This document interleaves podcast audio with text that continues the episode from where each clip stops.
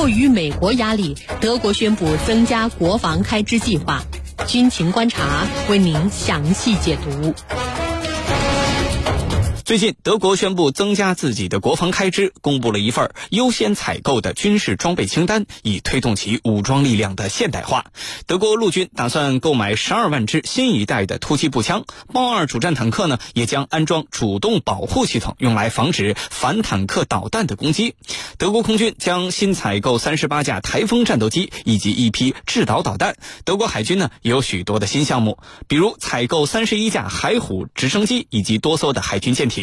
那么，德国这次宣布增加国防开支是出于怎样的考虑？这是否是迫于美国的压力而做出的决定？接下来，好帅邀请军事评论员和您一起关注。袁教授，这次德国在宣布增加国防开支的同时，还公布了一份优先采购的军事装备清单。那么，这份清单当中提到的武器装备都有哪些技术特点？为什么这批武器装备会被德国如此的看重，以至于列入了优先采购的清单呢？请袁教授为我们介绍一下。好的，德国增加军费开支呢，公布优先采购的军事装备清单啊。刚才你也给大家介绍了，那么这份。优先采购的军事清单涉及到了陆海空的多款装备。那么分析这一款清单呢，我们就会发现啊，哎，它有以下这么几个明显的特点。首先呢，就是清单所列的武器装备啊，都是德国陆海空军的主战装备。你像陆军的新一代突击步枪、改装的豹二主战坦克，以及继续交付使用的美洲狮履带式步战车，还有老式的马德尔步战车要进行延寿。那么海军呢，则是呃，你像这个嗯，Mk 幺八零护卫舰、F 幺二五护卫舰以及二幺二级潜艇，呃，以及呢呃三十一架呃海虎直升机和海上无人机。空军呢，则是要采购三十八架台风战斗机。呃，从这个清单上我们可以看出啊，由于德国国防军长期军费开支不足，在主战装备上实际上欠账是比较多的。那么德国此次增加军费开支，就必须突出这个重点，把主战装备上的缺口首先给补上，否则真的美军撤走了，那么德国的安全啊就会出现防卫的真空。呃，第二个方面呢，就是德国优先装备的军事装备啊，基本上是清一色的德国制造的武器。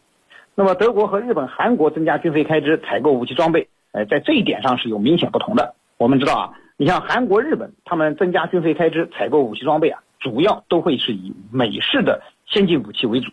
那么他们增加的军费越多，美国军火商就会赚的越多。那么德国这次不同，它典型的是肥水不流外人田。从台风战斗机到豹二主战坦克，再到水面舰艇和潜艇，都是德国自己建造的武器装备。那么德国，呃，这次呢，就是以美军撤军为由头，那么增加了军费开支，那么采购国产装备。那么这对于促进德国军工生产会起到一个积极的促进作用。那么虽然说呢，呃，德国装备的先进程度啊，呃，算不上世界一流，对于德国国防军战斗力的提升呢，远不如呃去进口这些先进的美国货。但是呢，德国人这样做啊，体现出了他们的深谋远虑。那么不仅可以促进本国军工企业的发展，也不至于啊让自己未来在战争中受制于人。那么让人不得不佩服德国的这项决策。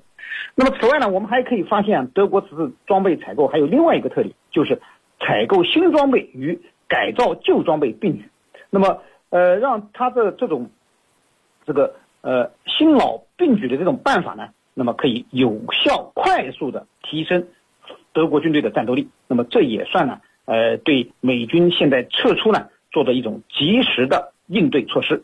啊，主持人。好，谢谢袁教授。那么，德国为什么在这个时候宣布增加国防开支？这背后有没有受到美国方面向德国施压的影响呢？请陈教授为我们分析一下。这一次呢，德国突然宣布增加国防开支，它是在一个非常特殊的背景之下进行的。什么特殊呢？就是美国逐步削减在德国的驻军，这是第一个背景。第二个背景呢，就是美国要求德国提升自己的。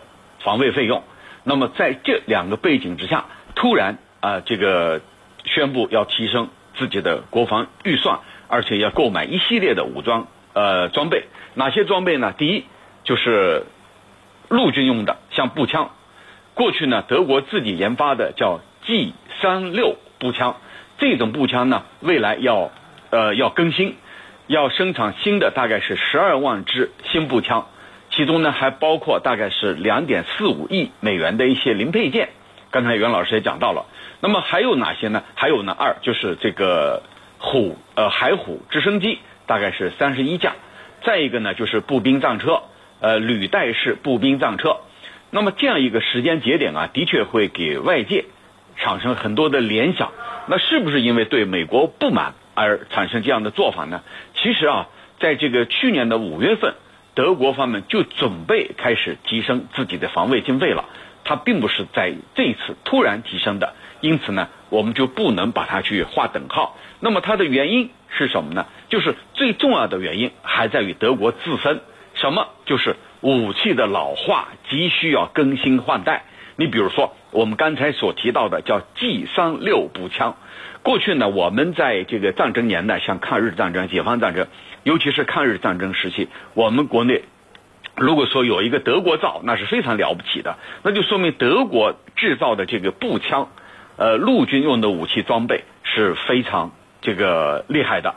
那么这一次呢，G 三六是德国制造的突击步枪，但是呢，这一段就是近年来各国在步枪、突击步枪领域有了明显的更新换代，在德国看来，这个 G 三六啊。好像是跟不上时代了，因此这一次也要把它进行更新换代。因为枪过去呢，它的枪声是很轻盈的，就是它有很多的优势，而且配置呢也是很超前的。但是现在呀，随着科技的发展，更多的新的替代产品已经出来了，那怎么办呢？那 G 三六就处于一种很尴尬的位置，必须要急需去更新它。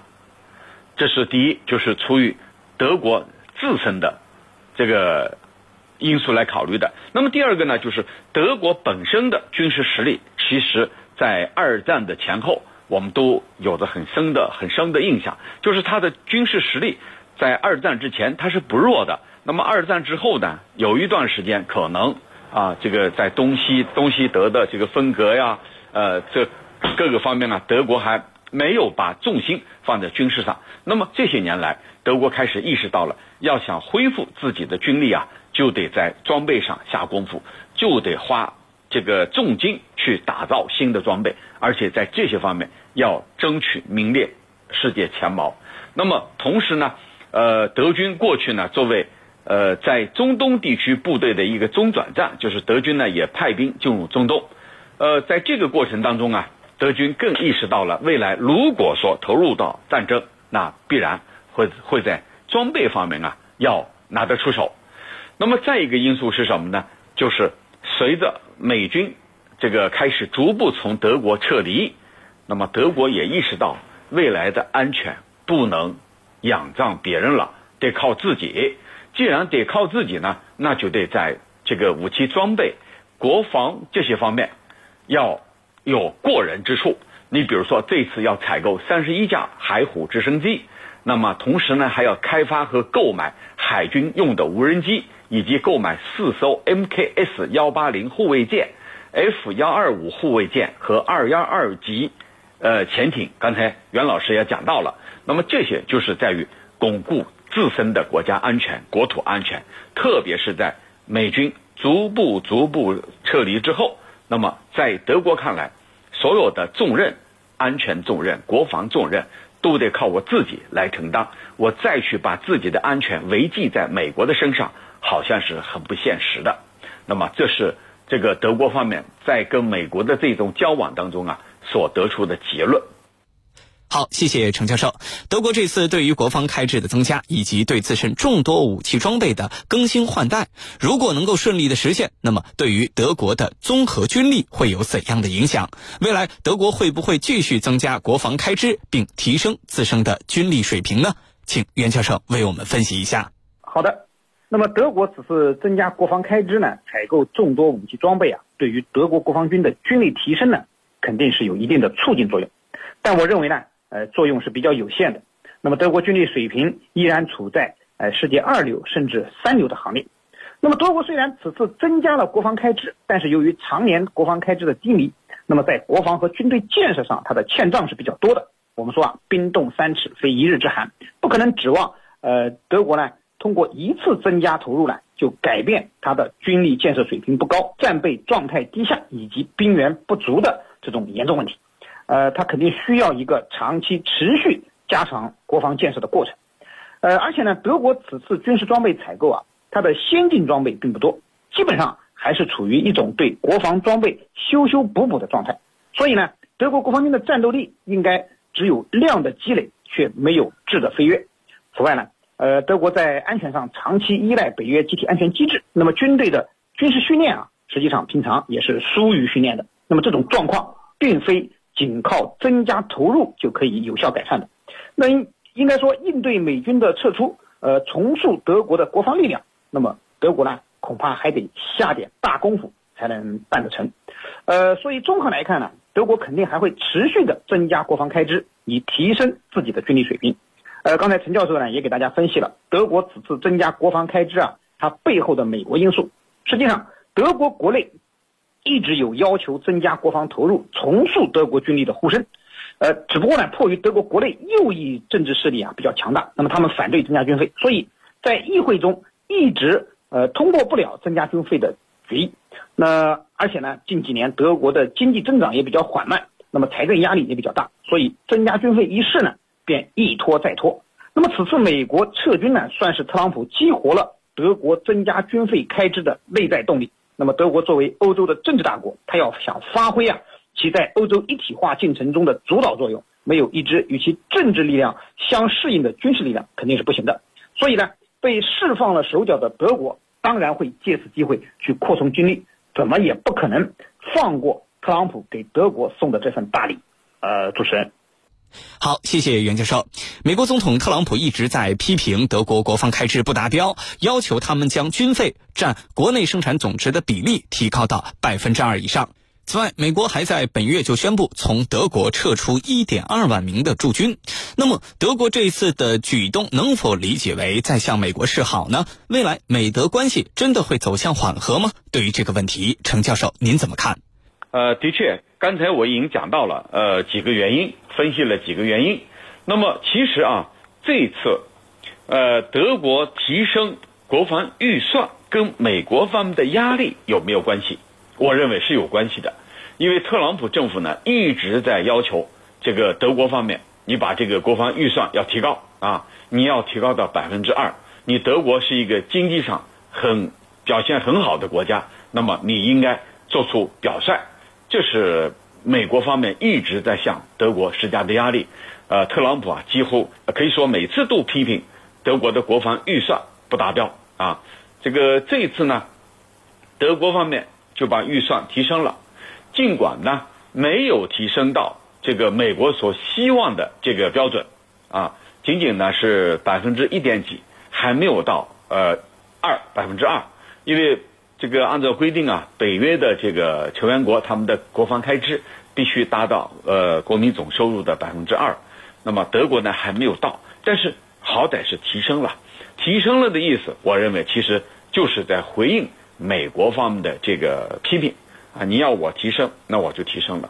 但是这里头啊，它还有一层考虑，呃，我提升了国防经费，是在于提高我的国防能力，而我提高我自己的国防能力呢，是为了应对你撤离之后，你美军驻德美军撤离之后，我自身的防御能力。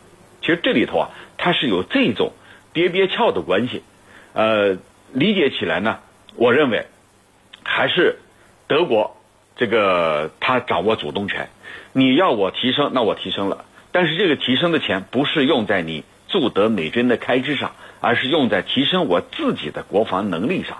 其实说白了，这就是折射出了德国和美国之间的这种矛盾，就是德美关系。那么德美关系在这个默克尔时代，我认为是没有办法得到改善了。呃，为什么说没有办法得到改善呢？特朗普一方面要求这个德国在二零二四年之前啊要提升到百分之二，其实目前也仅仅是百分之一点五，啊，离美国所要求的百分之二还有很大的距离。那么同时呢，这个默克尔在其他方面也对美国是明确的不感冒的，比如特朗普曾经在此前说，我们要开一个西方七国首脑会议，来商量有关对付中国的问题。结果呢，默克尔一口回绝，说这个会议啊，我不参加。我现在重点在于自身的这个国内的疫情方面，我没有时间参加。那么一看，德国是一个重要的国家，他都不参加，那特朗普干脆算了，那就推迟吧。呃，推迟到这个我大选之后，而且呢，我我把七国要扩展到十国，把这个俄罗斯啊、韩国呀、印度啊都要把它纳进来。结果呢，德国说不行，啊，你不能把俄罗斯弄进来。那旧的矛盾呢，这个没有解开，新的矛盾又来了。再加上本身德国和美国之间围绕着俄罗斯这个。天然气北溪二号的项目已经闹得不可开交，现在加上这些新的问题，呃，导致双方啊更加这个难以坐到一起。我认为对德国政府来说，他所要这个看到是什么呢？就是你还有几个月就大选了啊，现在都八月份了，九月、十月、十一月，两个月满打满算两个半月，这两个半月里头你还能干什么呢？其实德国方面看得很清楚。照目前的态势，你特朗普连任难度是比较大的。那我没有必要跟你搞好关系。